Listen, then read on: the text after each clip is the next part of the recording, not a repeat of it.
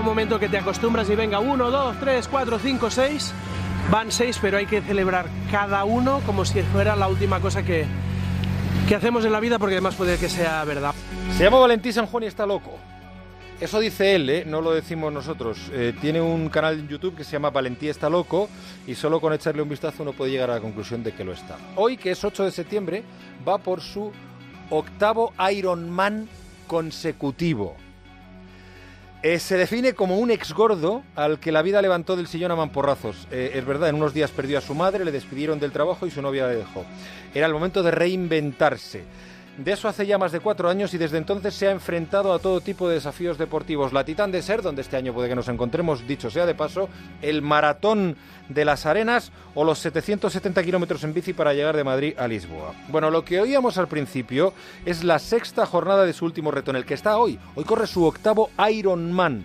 ¿Qué es un Ironman? Pues una prueba de triatlón que es facilita. Corres seguido nadas 4 kilómetros, cuando sales del agua te subes a la bici y haces 180 de bici y luego te bajas de la bici y te haces un maratón.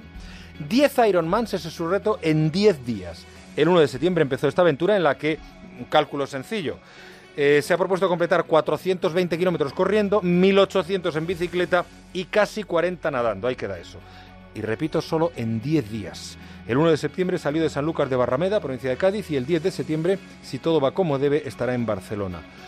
Eh, he hecho unos zorros, agotado, pero supongo que feliz. Ayer terminó el séptimo, así que esto parece encarrilado, pero todavía queda. Este último proyecto está financiado por las becas deportivas Persigue tus sueños de GAES y cada día acompaña a Valentí San Juan en alguna de las etapas eh, un deportista que está superando su propio reto tras sufrir una enfermedad o un accidente que ha cambiado definitivamente sus vidas. Valentía asegura que ellos y sus historias le hacen engancharse cada día con más fuerza a la vida.